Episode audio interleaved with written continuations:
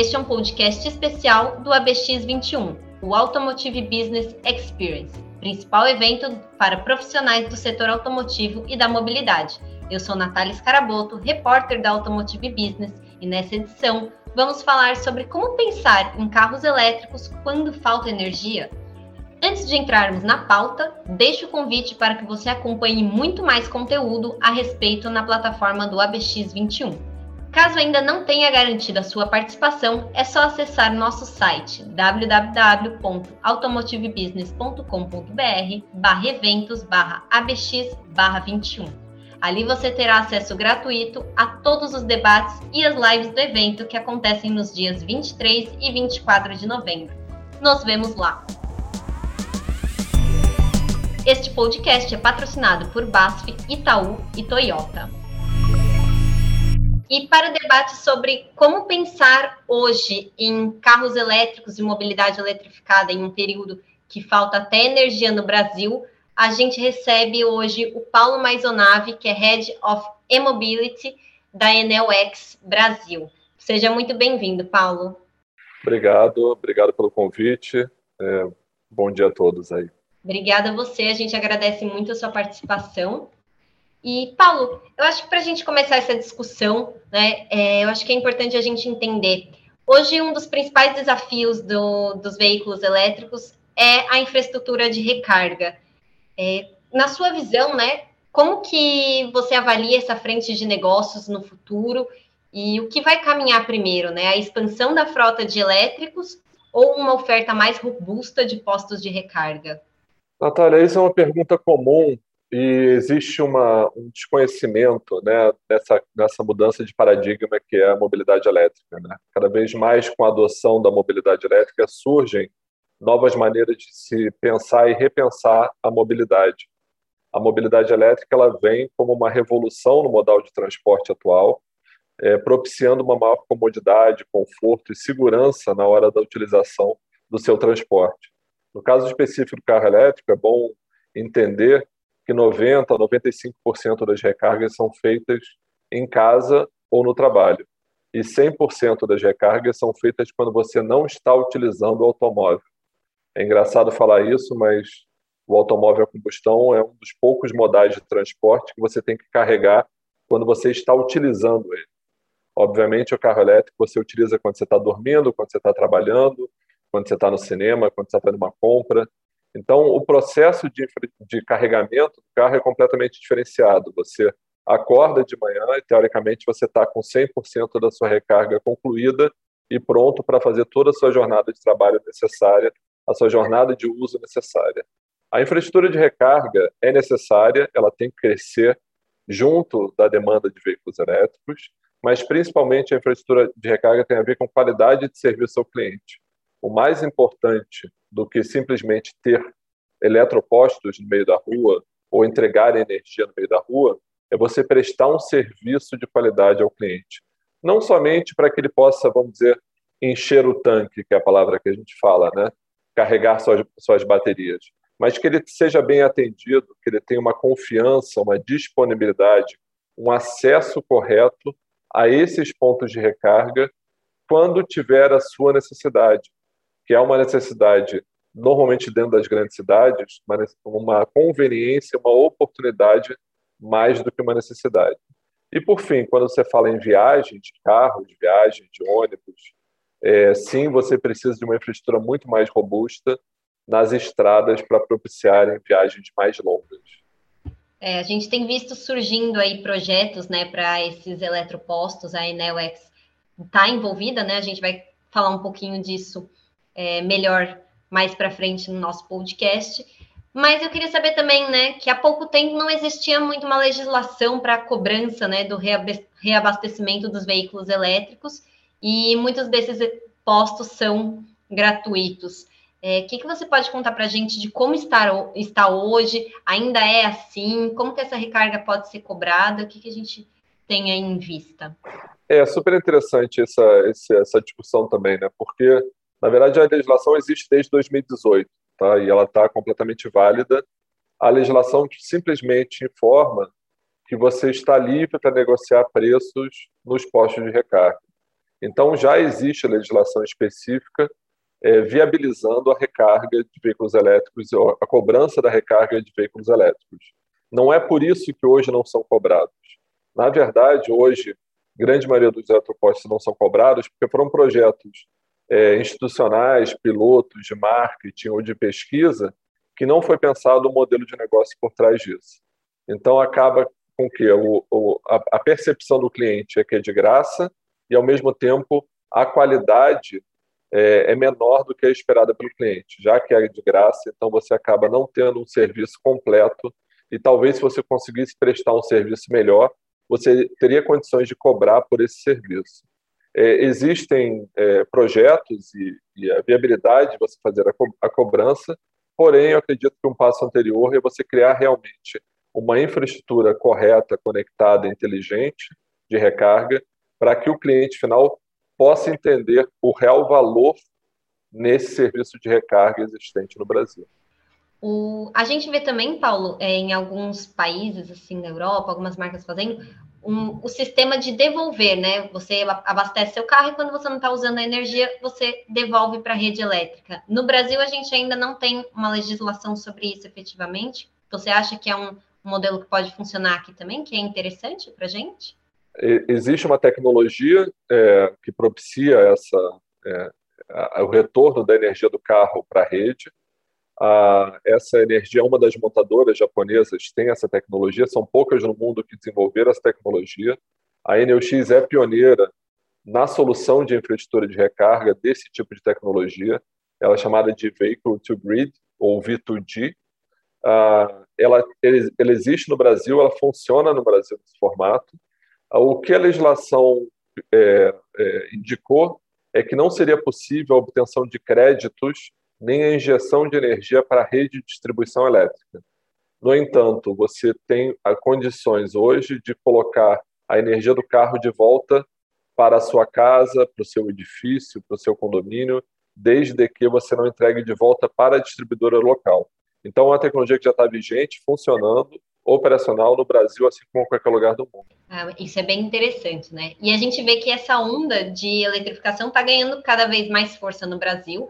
Inclusive, a previsão da Associação Brasileira de Veículos Elétricos é ultrapassar os 28 mil emplacamentos até o final deste ano, o que já é um aumento de 42% em relação ao ano passado, né? Mas a gente vê também que o país está passando por um período de crise energética, né? E nesse, nesse cenário, é, eu queria saber como que é possível, de fato, a gente pensar nessa transição para a mobilidade elétrica agora a mobilidade elétrica, ela, a eletrificação das coisas, ela é comum em todos os setores. Todos os setores passaram por essa transição energética.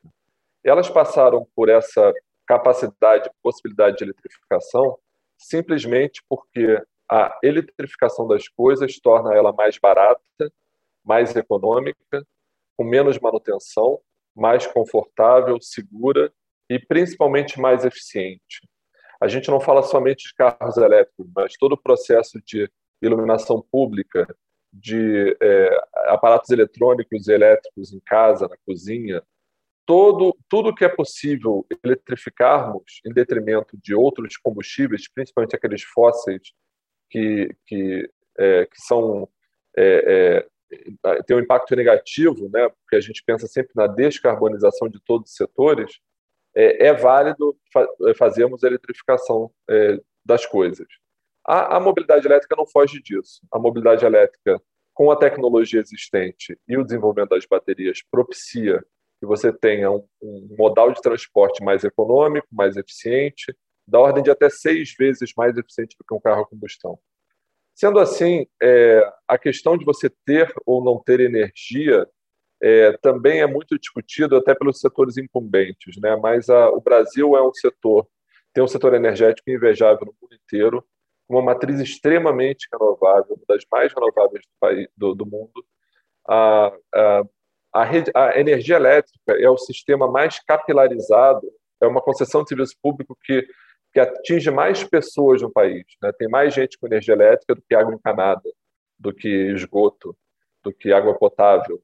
É, então, é, é, muito mais simples você resolver a questão do combustível ele sendo ele, elétrico do que você pensar em uma redistribuição de gasolina, de etanol ou de gás.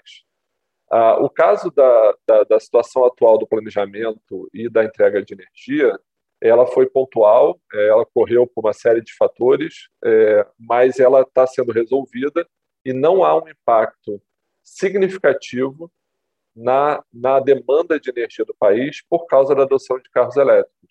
Nós temos números de cerca de 1 a 2% de aumento de energia se você tiver uma grande frota de veículos elétricos até 2030. O Brasil tende a crescer 5% ao ano em energia.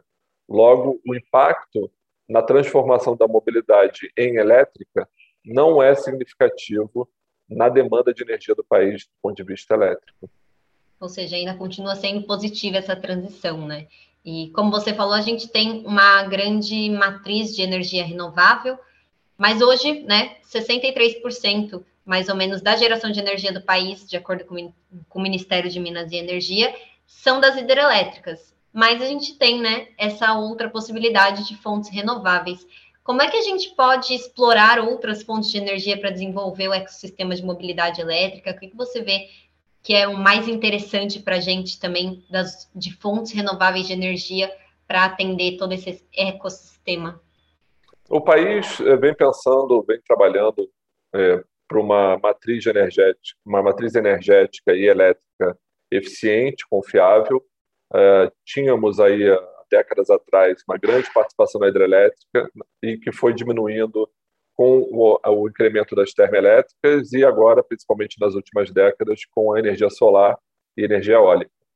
Ah, o planejamento hoje, e principalmente a posição da Enel como grupo, é a descarbonização total da matriz energética e o foco total nas energias 100% renováveis, principalmente a energia solar e a energia eólica. Então, a, a, expansão hoje no Brasil se vê muito nesse setor e, e ainda bem que o Brasil tem uma capacidade de sol e de vento e de terra é, invejável também para outros países, o que torna-se uma grande oportunidade para essa expansão da energia no país ser realizada com energia 100% renováveis, ajudando ainda mais a discussão da transição da mobilidade elétrica também, porque o carro, ao final, ele tem um combustível primário que é renovável. Então, não há nenhuma discussão sobre se eu estou queimando alguma coisa no início do processo para não queimar no final, que também é relevante, mesmo que se tivesse uma, uma matriz, como alguns países da Europa, 100% não renovável, a eletrificação dos modais é importante porque ela torna mais eficiente o transporte é, e menos poluição nas grandes cidades. A América Latina como um todo sofre também com a questão das megacidades, né? cidades com mais de 5 milhões de habitantes e que tem aí seus problemas de transporte, de educação, de saúde, muita gente colocada no mesmo local. Então, a, a, a mobilidade elétrica na cidade, no last mile, são importantes também para um ponto de vista de saúde da cidade, né? de, de trânsito, é, de poluição, de barulho. É, a, a, cidade se torna muito mais agradável e fácil e eficiente de se deslocar, é, a população de se deslocar nessa cidade. Muito interessante. E falando um pouco sobre a Enelx, ela é parte do projeto Ecovaga, né, que tem como objetivo a criação da primeira rede de recarga de veículos eletrificados e plug-in semipública do país. Conta um pouco para a gente, Paulo, como é que tem funcionado esse projeto, quais são os resultados, quais são os próximos passos de vocês?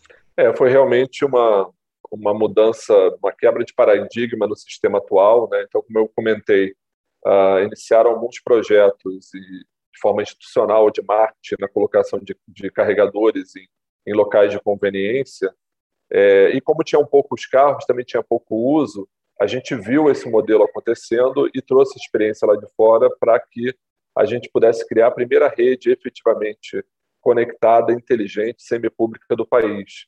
Ela sai do papel com 250 carregadores conectados em 23 cidades do país nos principais locais de conveniência para carregamento do seu carro elétrico. Então, seriam estacionamentos, shoppings, aeroportos, hospitais, estádios de futebol, todos locais confortáveis, seguros e conectados. Isso propicia uma rede é, de conveniência, uma rede agradável para o cliente final, que ele pode utilizar essa rede no momento de seu lazer do seu trabalho, da sua necessidade, colocar o carro para carregar nesses locais enquanto está fazendo outra coisa. É o que a gente chama de rede de conveniência. Porém, para que isso funcione, ela precisa prestar, como eu falei, prestar uma, um serviço correto para esse cliente. Então, ela precisa ter agendamento, um planejamento, uma programação da recarga e uma, uma segurança para que você possa, através de um aplicativo, de um sistema, conhecer se esse carregador está sendo utilizado, se ele está funcionando, antes de você sair de casa. Porque a pior coisa que tem é você chegar no local e verificar que o carregador está sendo utilizado para o outro, ou tem um carro a combustão na vaga, ou está uh, quebrado o carregador. Então, você precisa dessa informação para poder é, programar o seu dia, programar a sua recarga de conveniência. Os resultados foram é, muito positivos, a gente planeja expansões, crescimentos quase orgânicos com a integração de outras redes e com a participação de novos players, é, não só das montadoras, mas a gente vê interesses também dos locais que querem receber essa rede de recarga, percebendo que essa rede é muito mais inteligente e muito mais agradável para o consumidor final do que simplesmente comprar um carregador e botar na parede. Uh, e também outros players de mobilidade que pretendem utilizar essa, essa rede como apoio operacional para suas frotas, para suas locações, é, seguradoras. Então, é um, é um projeto que dá muito gosto de, de falar e, com certeza, vai ser um, uma, uma das principais ações da mobilidade elétrica no país. É, e a gente vai precisar de ações assim para realmente impulsionar né, a mobilidade elétrica e conseguir desenvolver um, um ecossistema realmente eficiente. Paulo, pensando um pouquinho para os próximos anos, né, para o futuro, como é que você avalia os próximos passos para a mobilidade elétrica no Brasil, em termos de taxa de importação, que é uma discussão que, que tem, a gente tem ouvido falar bastante, custo de veículo, infraestrutura de recarga, todo, todo esse ecossistema daqui para frente, como que você avalia que serão esses próximos passos e vão ser, vai se desenvolver? Vamos lá. É, eu sou também é, vice-presidente de infraestrutura da Associação Brasileira de Veículos Elétricos e dentro da associação, o nosso papel é trabalhar essa discussão né, sadia com todos os stakeholders e desde o princípio sempre foi o nosso grande a nossa grande função como associação. É, a gente sabe que é uma revolução, que é uma quebra de paradigma, que é uma disrupção do mercado, que acontece do dia para a noite, sem muita gente perceber. E é o nosso papel desde o início, a associação tem mais de 10 anos, é, de discutir com a, os, os, agentes todos envolvidos para ajudar essa transição, para que essa transição seja mais bem feita possível. Obviamente, no início, você tem uma pouca é, participação da mobilidade elétrica, um pouco impacto nos incumbentes, mas de um dia para o outro isso pode mudar bastante. Então a gente trabalha para identificar as novas necessidades de trabalho, de competências para quem vai trabalhar com mobilidade elétrica. A gente trabalha com as montadoras para entender o processo de pesquisa, de planejamento, de produção dos carros elétricos e até mesmo dos carros a combustão, e também a questão da importação, até que ponto as importações são necessárias ou a gente começa inicia já uma, uma uma, uma, uma possibilidade de produção local dos carros elétricos no país. Obviamente, isso necessita uma, um mercado, uma demanda necessária para você criar investimentos de, de, de, produção de carros no país. Hoje, a grande maioria dos carros, se não a totalidade, são importados, é, e existe aí uma isenção de taxa de importação que vem sendo discutida ano a ano com o governo, até que ponto essa taxa de importação é, ajuda ou atrapalha o setor. Né? Então a gente acompanha isso, trabalha para que isso se mantenha até o momento que você possa é, é, produzir localmente os carros elétricos e aí você teria aí uma, uma um aumento na taxa de importação para favorecer aí o mercado competitivo brasileiro. Ah, o custo de veículo sempre tende a cair, né? O desenvolvimento da tecnologia, principalmente das baterias, que chegou a ser muito mais do que 70%, 60% do valor do carro e hoje é bem menos. Então, cada vez mais a bateria barateando o preço, você vai ter carros mais eficientes, com maior autonomia, com menor custo. Isso é um, é um, é um desenvolvimento global né, que tá, tem acontecido. A gente segue todos os, os, os valores globais da, do mercado e tem acompanhado esse ano a ano novos modelos entrando, modelos mais populares e a adoção sendo é, realizada não só por nicho, mas agora por, é, por parte da população importante. A infraestrutura de recarga, o que a gente acredita principalmente é na palavra batida mais importante, que é o ecossistema. Então, eu, eu quero, como cliente, ter a mesma jornada, uma jornada fluida, durante todo o meu processo, desde casa, no trabalho ou na rua, de ser atendido da mesma forma, sem ter que passar por vários players ou aplicativos ou, ou meios de pagamento diferenciados. Então, para que esse ecossistema ocorra, a gente luta muito por uma, uma sinergia, um compartilhamento e uma interoperabilidade de todos os sistemas. É, foi o que aconteceu na Europa, então ninguém mais tenta criar seus próprios nichos, suas próprias soluções. As soluções são todas integradas para que você possa sair de Portugal e até a Noruega com o mesmo aplicativo, com o mesmo carro, é, tendo a mesma experiência de infraestrutura de recarga. No Brasil não pode ser diferente, o Brasil é um país continental, mas que também você tem que ter a, a condição de sair do sul do país e para o norte do país com a mesma experiência, sem ter que se cadastrar em vários sistemas diferentes ou desconhecer o tipo de tomada ou a, a, a tecnologia está sendo utilizada em cada, em cada local. É, a NX busca muito isso. Nós somos sócios de uma empresa de interoperabilidade de infraestrutura de recarga, então é, todo e qualquer carregador conectado ele pode se conectar a essa rede e com isso todo mundo tem acesso a, a todos os carregadores. Isso vai fazer com que a infraestrutura se viabilize muito mais rapidamente, é, com a presença de todos os players e sem criar nichos ou dificuldades para o cliente final.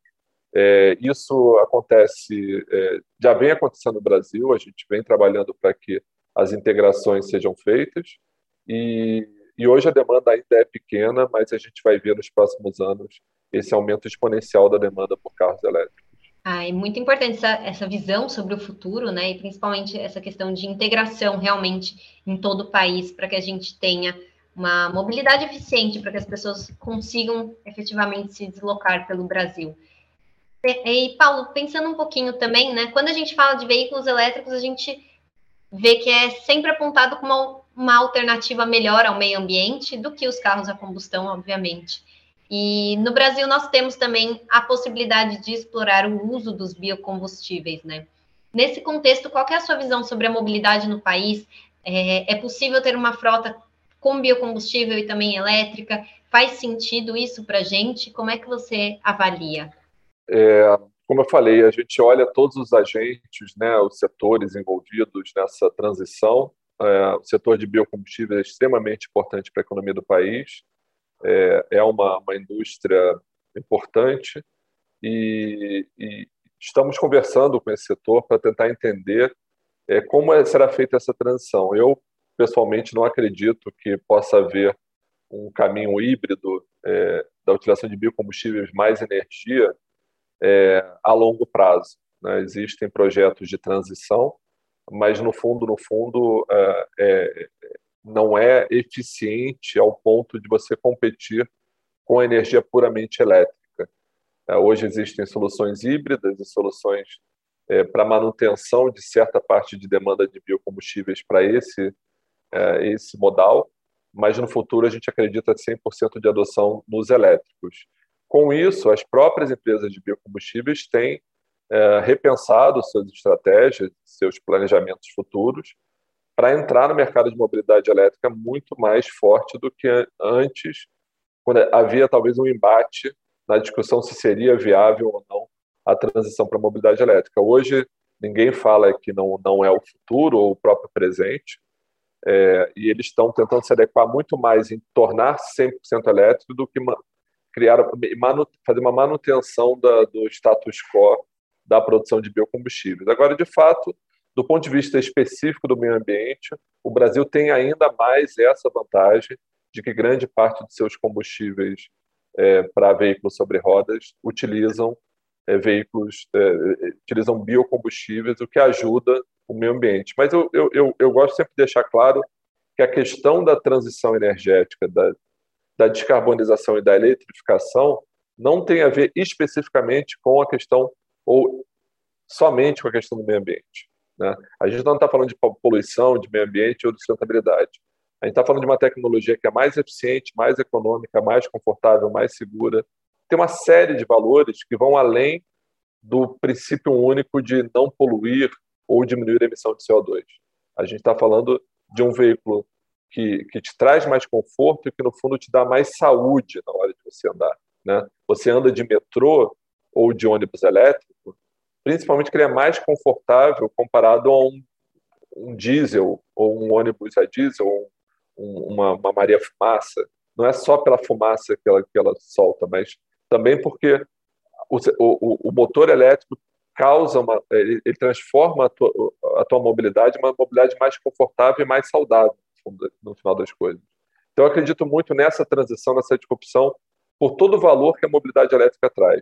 E não somente a questão do meio ambiente, ou até mesmo uma questão econômica de custo de aquisição inicial.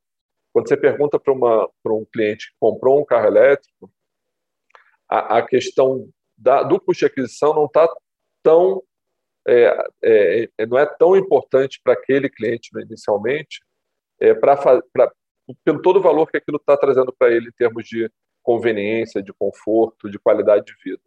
Então, acredito muito que essa transição vai ser muito fluida justamente por causa disso. Ah, legal. É, a gente vai continuar acompanhando ainda, eu acho que tem muito pela frente para a gente acompanhar sobre a mobilidade elétrica, o futuro, as novas, as inovações que vão surgir, né?